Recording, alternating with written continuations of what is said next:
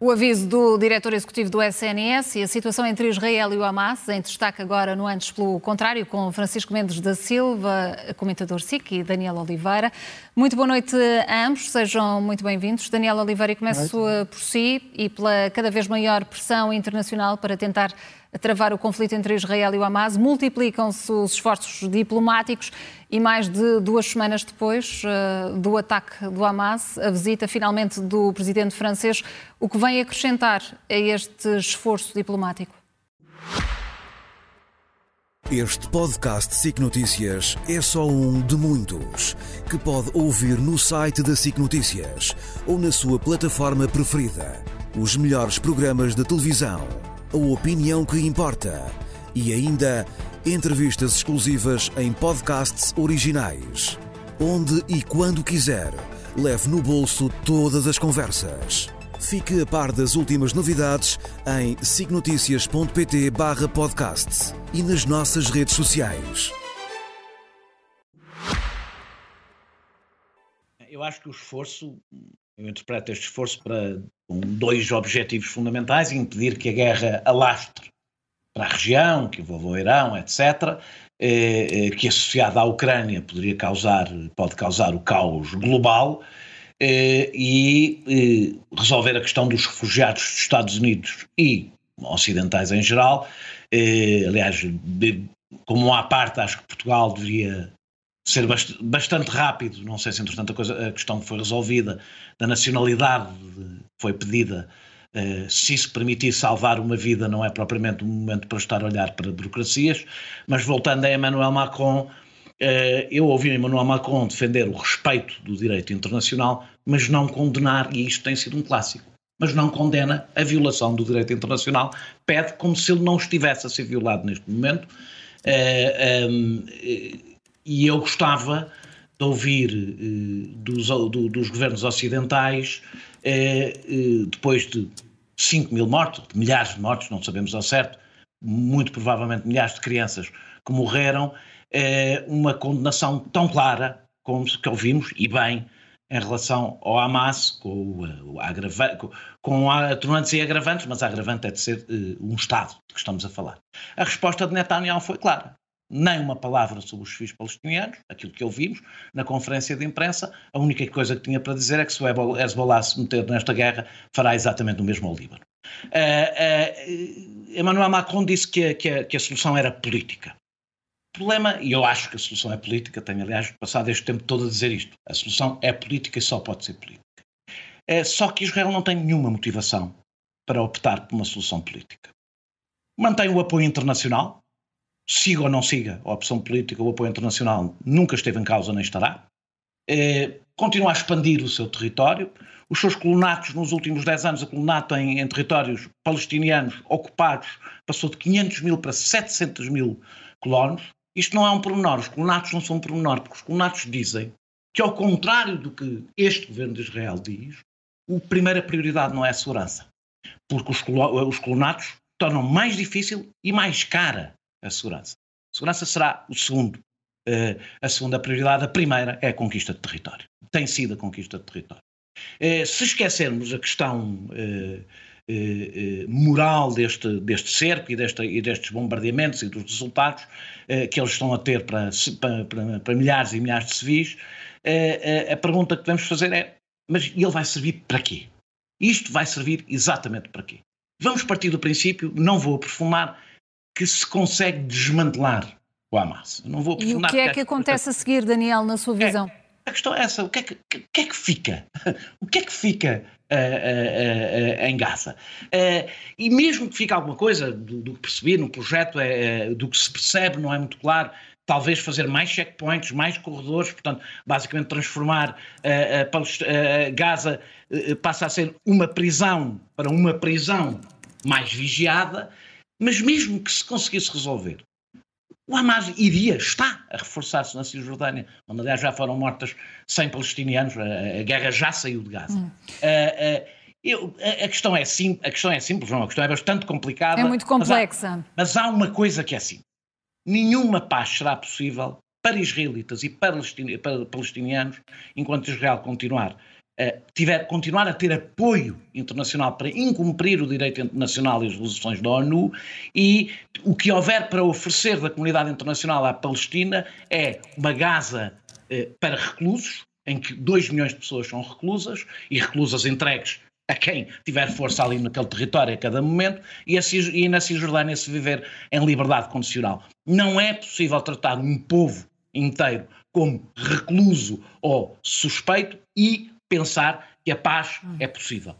Francisco Mendes da Silva, deixe-me perguntar-lhe se, eh, na sua visão, faltou eh, a condenação eh, da violação do direito internacional por parte do presidente francês e como é que olha para, para estas afirmações do Daniel Oliveira a dizer aqui que Israel, enquanto tiver esse apoio internacional, não vai querer aqui nenhuma solução?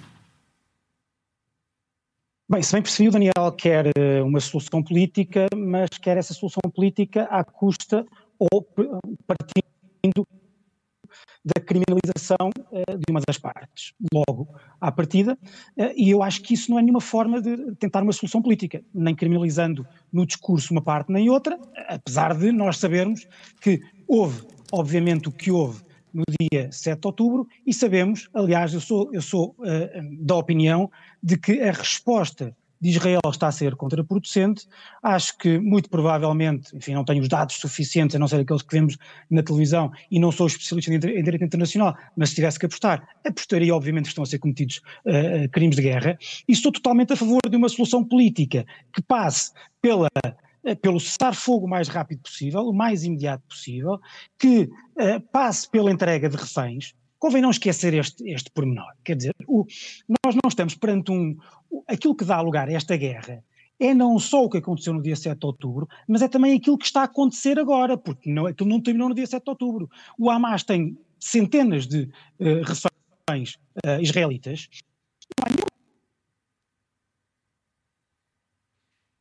Estamos com, com claras uh, dificuldades nesta a ligação com Francisco Mendes eh, da Silva, já, já lá iremos. Daniel, deixe-me avançar uh, também na nossa conversa para eh, questionar relativamente à, à Web Summit, que continuam uh, a existir existências, mesmo após a demissão de Paddy Cosgrave. Consegue compreender a escalada que as uh, declarações acabaram por provocar?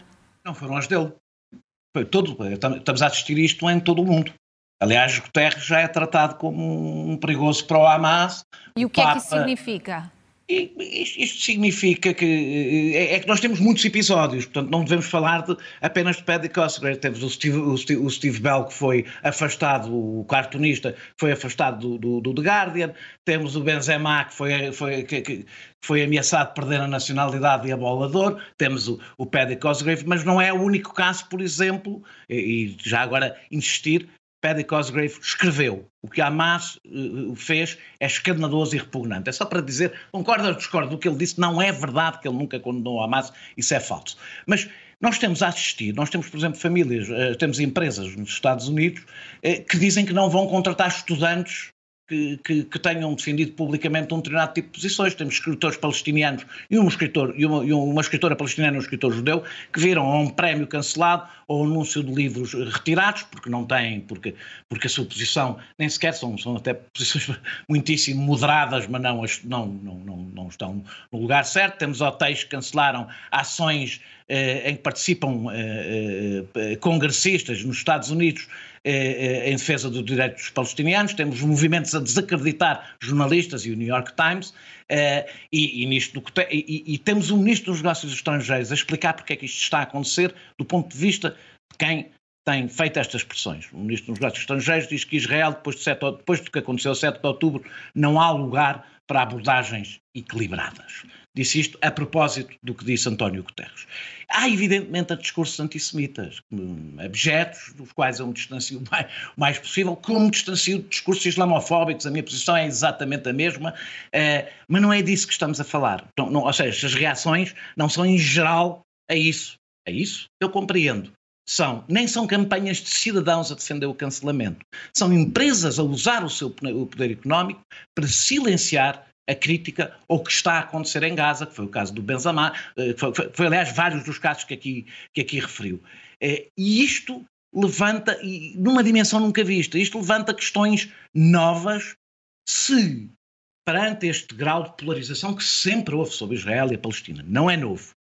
É, as nossas democracias subsistem com a possibilidade de quem defende os direitos dos palestinianos não ser considerado imediatamente antissemita, quem defende uh, uma posição mais próxima de Israel não ser imediatamente considerado uh, um perigosíssimo e assassino uh, sionista, ou seja, se nós ainda conseguimos debater ao nível da racionalidade, com a, com a, com a, com a firmeza das nossas convicções e das nossas divergências, mas permitindo que as pessoas falem e tomem posições, sobretudo quando não passam. O caso de Benzema, por exemplo, Benzema, a, a, a, reação contra o Benzema foi para ele dizer que orava pela, pela, pela, quem estava a ser bombardeado injustamente, eh, eh, as crianças que estavam a ser bombardeadas injustamente.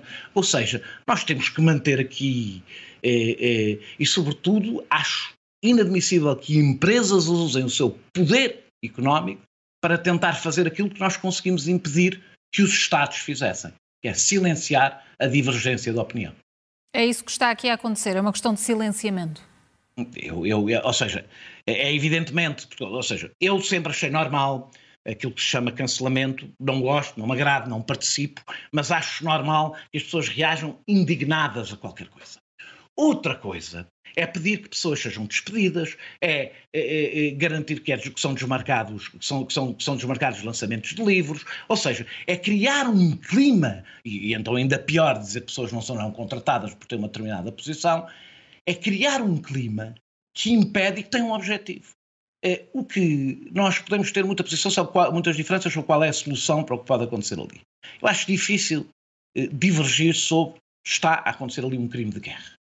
Se nós, para além de termos mais dificuldade em ver estas imagens, porque evidentemente há menos jornalistas lá, porque é uma zona perigosa, se além do mais, a nossa indignação eh, dentro do, dos limites de, de, que está fora seguramente o antissemitismo de que não me posso afastar seguramente mais.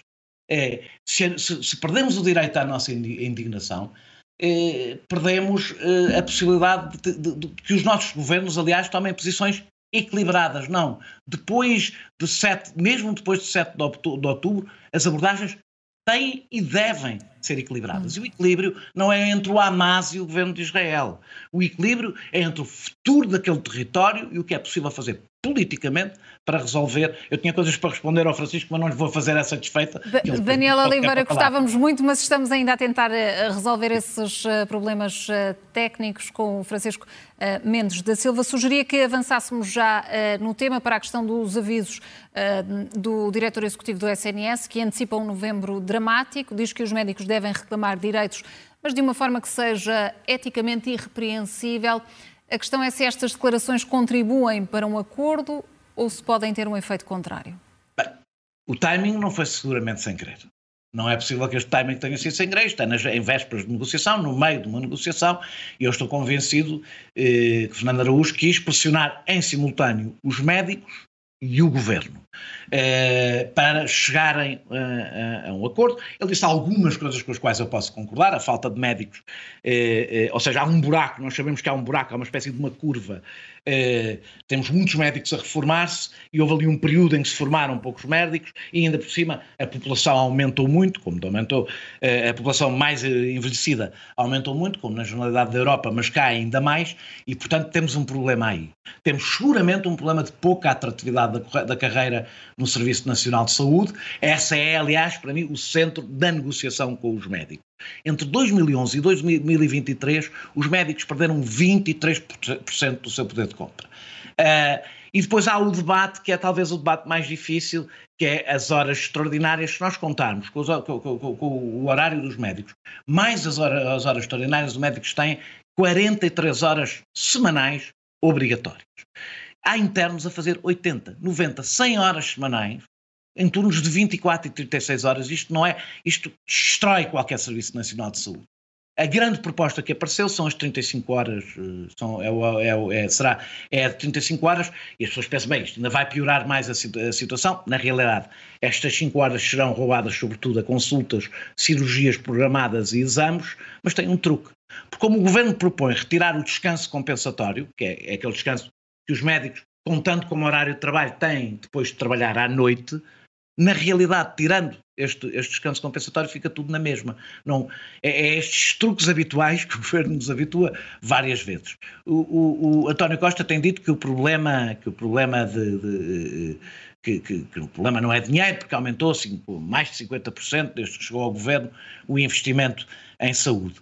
É, é preciso não esquecer, para além das contas eh, não, não terem em conta várias coisas, como o aumento do PIB, o custo, o, o peso que, que, que, que, em relação ao PIB que tem o investimento em saúde, ignora uma coisa fundamental que é o Covid, que foi totalmente desestruturante do nosso SNS e que, portanto, exigia um esforço enorme. Esta, aliás, foi uma das principais razões porque o Orçamento de Estado uh, foi chumbado, o da, o da e porque a Jeringonça acabou definitivamente. É, é, é, há uma coisa que me perturbou um pouco na entrevista.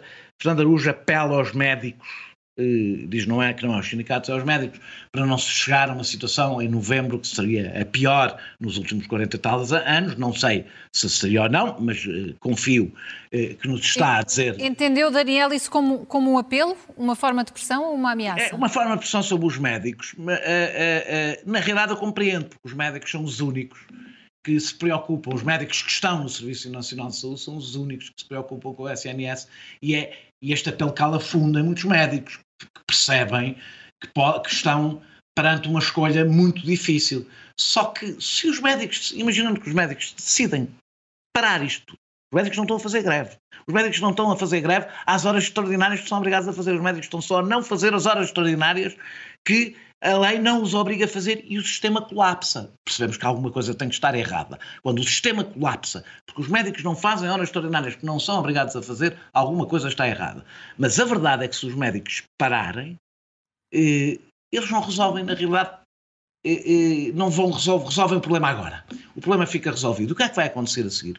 Vai acontecer o que está a acontecer, que é a debandada de médicos do Serviço Nacional de Saúde, por, não só pelo que recebem, mas pelas horas absurdas que têm de trabalhar, pelas condições que têm, e será o fim do SNS. Ou seja, estamos, eh, os médicos não fazerem esta luta agora, que é uma luta por eles, não é uma luta em geral pelo SNS, terá como efeito a, a continuar a debandada de médicos do SNS para o privado e a lenta agonia daquela que foi uh, a grande conquista, para além da liberdade e da democracia, evidentemente, a grande conquista do 25 de Abril, que foi o nosso Assim sendo, qual está a ser a função desta Direção Executiva do Serviço Nacional de Saúde? Bem, eh, ainda não se percebeu muito bem, eu não percebi ainda, eh, eu, eu, eu, eu sou crítico, eu não sou crítico em relação à existência deste, de, de, de, desta função e deste órgão. Não percebi é qual é a função, que função é que ficou realmente para o Ministro da Saúde. Eh, porque uma coisa era fazer uma mera gestão cotidiana dos recursos, isso eu compreendo que não há um ministro a fazer. Não é? Outra coisa é, o que está aqui é muito mais do que isso. Eh, é Fernando Araújo que está a fazer a reforma do, do, do, de vários setores do SNS, essa é uma função do ministro. Havendo esta, eu não percebi se este ano não aconteceu nada por o estatuto não estar aprovado, como ele diz, se era possível ter feito sem o estatuto, por enquanto, o balanço não é animador. Uh, mas não vou responsabilizar Fernando Araújo por isso. Na realidade, eu nem, respondo, nem, nem respondo, responsabilizo o Ministro da Saúde, responsabilizo politicamente, evidentemente.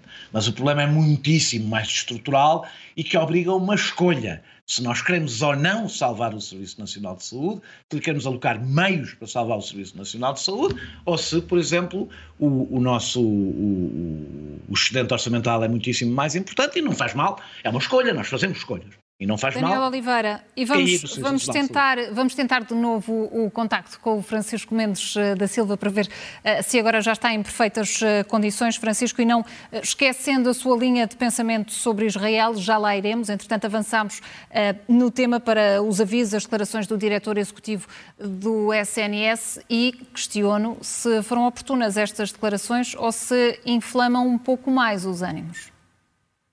Bem, antes de mais eu peço desculpa pelos meus, pelas minhas dificuldades, não sei se elas, continua, se elas continuam, se continuarem, enfim, uh, redobro as desculpas. Vamos Mas ver se isso, eu devo, eu devo dizer o seguinte, eu acho que esta entrevista, enfim, das duas uma, ou é um desastre, porque é excessivamente alarmista num tema em que é de todo não recomendável ser, ser alarmista, ou é o anúncio de um desastre se o, se o diretor executivo do SNS uh, estiver a falar a sério, porque é uma, é uma entrevista uh, uh, que obviamente só pode pôr as pessoas com medo do que aí vem na resposta do SNS.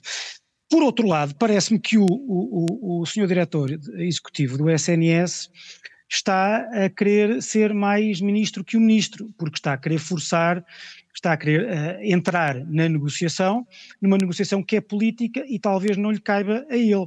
Mas dessa negociação, devo dizer que há dois lados e há um lado no qual eu estou, que parece mais, que tem mais razão, que é o lado dos médicos. Porque desse lado dos médicos, o que nós temos? Poucos médicos, mal pagos, para o trabalho e para as responsabilidades que têm, especialmente se comparados com eh, outras profissões eh, importantes do Estado, desde logo os magistrados, obrigados a horas extraordinárias que os sobrecarregam ao ponto de eles se verem obrigados a pedirem escusa para, para não se uh, escusa de responsabilidade para, uh, por causa do risco de erros médicos pelos quais podem ser uh, criminalmente responsabilizados, responsabilizados no sistema de justiça. E do outro lado temos o quê? Temos um governo de um partido que anda há 20 e tal anos dos últimos 30 a governar, que ainda assim mantém uma espécie patológica de desresponsabilização. O ministro, das, o ministro da Saúde ainda há dias disse que os problemas da falta de médicos é de uh, decisões uh, políticas de há 40 anos. Quer dizer, o PS está lá há 20 e tal anos no governo, não, nunca, nunca reparou uh, nesse problema. Se esse é o problema, nunca, nunca fez nada para o, para, o, para o resolver. Que atira dinheiro para o SNS, continuando o SNS a, a ter estes problemas, portanto, tira dinheiro sem, nenhuma, uh, sem, nenhuma, sem nenhum processo de reforma estrutural que resolva, que resolva os problemas e que agora, chegada a este ponto, uh, perante uma crise de, uma das, de um dos elementos mais fundamentais do SNS, que é a resposta de urgências, aquilo que tem a propor é a, burocratiza, a burocratização das urgências, é camadas, mais camadas de dificuldade de acesso às urgências. Quando temos um crise de, um, quando temos um, uma crise de acesso aos, às urgências, aquilo que o governo se lembra é que a, a solução é criar mais camadas de dificuldade de acesso, como se grande parte das pessoas em Portugal, uh, quando têm um problema que, se, que sentem que as deve levar a uma urgência, vão antes uh, telefonar a um médico, ou visitar um médico, ou ligar para, para, para a linha de saúde uh, 24. É óbvio que nós temos que ter essa, essa, essa educação, chamemos-lhe assim. Mas não me parece que faça isso que no imediato vá resolver, vá resolver os problemas. E depois também deixe-me só já agora dizer o seguinte. Um, eu vejo muita gente da área da esquerda, quer da esquerda à esquerda do PS, quer da esquerda do, do PS, uh, terem agora uma posição sobre a necessidade de financiar mais o SNS, quando, quando quer os partidos da esquerda, quando estavam próximos do poder, nunca fizeram nada, a não ser meras proclamações. Meras proclamações, nunca exigiram. Sim, o Bloco de Esquerda rompeu, uh, rompeu uh, relativamente mais cedo que o PCP, mas todos os anos da geringonça, enfim, aceitaram este, este estado de coisas. E depois também, relativamente à esquerda do PS, quer dizer, eu agora vejo o ex-ministro Pedro Nuno Santos, aliás aqui na, na SIC Notícias, a dizer que os tem condições para pagar mais aos seus, aos seus servidores. Vejo outras pessoas da sua, da sua linha, como por exemplo Alexandre Leitão, também a dizer na televisão, que, eh, enfim, a ir na mesma, na mesma linha. Vamos lá ver se nos entendemos. Estas pessoas que querem ser um, rebeldes têm que votar contra o seu próprio partido em algumas coisas. Não vale a pena ser porque agora há uma nova, eh, há uma nova os ingleses e os americanos no mundo, no mundo anglo-saxónico, há muito a, o conceito do maverick, que é o político que é, é rebelde, se desvia muitas vezes das orientações partidárias, é incluindo as orientações, as orientações, de voto. Francisco, para, para terminar Mas, este tema, porque estamos a sentir de novo mesmo, algumas, mesmo algumas dificuldades Agora, não, com, a sua, com a sua ligação e gostava ainda de ter, de ter a sua a sua visão sobre Israel, porque há pouco falava e defendia uma solução política, defendia também um cessar-fogo o mais rapidamente possível. A questão é como é que isso será possível? Não, eh, quer dizer, eh, isso só será, eu não sei como é que será possível, não tenho um roteiro específico, sei que é essa a solução imediata, parece-me a mim, porque eu sou daqueles que acham que uh, Israel tem neste conflito uma superioridade moral, mas não parece que a sua superioridade moral se deva significar uh, que pode matar indiscriminadamente. Não parece que isso possa possa acontecer, até porque será, porque eu concordo com o Daniel, não há saída para isto, a saída não será essa, a saída será uma saída negociada, eh, neste momento, um cessar-fogo um cessar-fogo com uh, a, entrega, a entrega de reféns, que permita depois, isso sim, aquilo que, aquilo que, que Macron uh, disse, e que eu acho que os Estados Unidos também estão a tentar, que é reforçar uma coligação internacional e regional contra o Hamas a favor dos moderados da Palestina. A minha diferença com o Daniel é que eu, primeiro, não digo isto sem antes reforçar as razões de Israel e não digo isto sem antes, sem ao mesmo tempo dizer que isto não se faz, não se faz, uh, indo ter com Israel para basicamente em seu solo, depois daquilo que lhe aconteceu e aquilo que lhe está a acontecer, porque Israel também continua a ser atacado e tem cerca de 200 pessoas reféns do outro lado, insultar Israel. Não é assim insultar, que, se vai conseguir, que se vai conseguir a paz.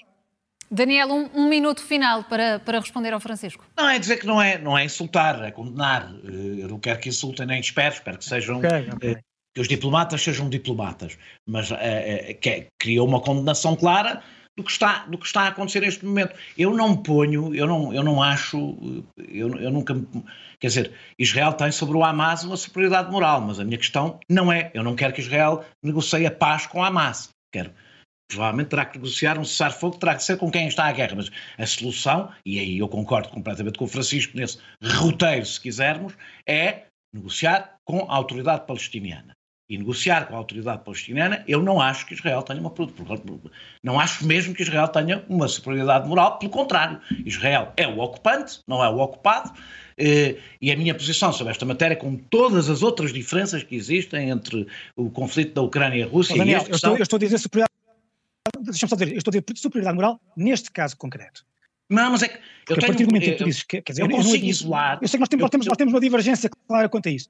Quando tu soube. É que nós estamos a falar em planos diferentes e depois que parece que se estivermos a falar em mesmo até é perigoso para ti. Deixa-me dizer-te. Porque não, não há. Não, há, não, não, não, não, não, não estás, obviamente, a dizer que há uma superioridade moral da Palestina, autoridade palestiniana. O que aconteceu a 7 de outubro, obviamente. Foi muito sublinhado. Mas neste caso concreto. Deixa-me só, deixa é só dizer isto, só dizer isto. Porque Sim, deixa-me só, só, dizer uma coisa porque eu não tive tempo e eu não sim, queria deixar de dizer isto. Para mim o grande risco, para mim o grande risco para Israel é perder a coligação de boa vontade que podia, que podia ser criada por causa do choque que foi, que, por causa do choque gerado no mundo inteiro, incluindo na própria região, junto dos moderados palestinianos, muito ou poucos que eles sejam, com o que aconteceu em 7 de outubro. E se demora muito, a, a, se demora muito este, esta negociação, não é negociação com os terroristas do Hamas, é, é tentativa de, é, com os, os palestinianos moderados, isolar o Hamas. Não é agora, mas retomar esse processo para, no médio e longo prazo, conseguir isso. Porque não é com esta, eu, eu concordo que não é com esta reação brutal, que não pode durar muito mais, não pode durar muito mais desta forma, não pode durar muito mais, e, e eu não sei depois eh, como é que vai ser a invasão, eu concordo inteiramente com aquelas pessoas que dizem que não há plano, ou que parece que não há plano, e, e quando eu digo quando digo isto não é para perceber muita coisa de estratégia militar, é porque é o que, é o que transparece das próprias posições, do que se sabe das posições diplomáticas do Ocidente, designadamente dos Estados Unidos. Não Mas, parece senhores, que E temos, temos mesmo de, de é uma frase, concluir... É, é mesmo, é mesmo uma, uma frase. frase Daniel. É, não, é para ficar rápido. claro. Eu, quando falo da superioridade moral, falo de uma superioridade moral anterior a tudo isto. Eu, sobre este episódio, tive a clareza que tive e eh, sobre o Hamas e tenho e mantenho. O Hamas, para mim, aliás, eu acho que o Hamas tem uma inferioridade moral ontológica, geral, e que, e que não, não, não, não se pode comparar. Tão mal os Estados quando se querem comparar com um grupo como o Hamas. Agora, a questão palestiniana, Israel-palestiniana, é anterior a isto, é longa e aí há alguém. E vamos, e vamos voltar a falar sobre ela seguramente na, na próxima semana. Daniela Oliveira, Francisco Mendes da Silva, boa noite, obrigada e até para a semana. Este podcast SIC Notícias é só um de muitos que pode ouvir no site da SIC Notícias ou na sua plataforma preferida. Os melhores programas de televisão, a opinião que importa e ainda entrevistas exclusivas em podcasts originais. Onde e quando quiser, leve no bolso todas as conversas. Fique a par das últimas novidades em signoticias.pt/podcast e nas nossas redes sociais.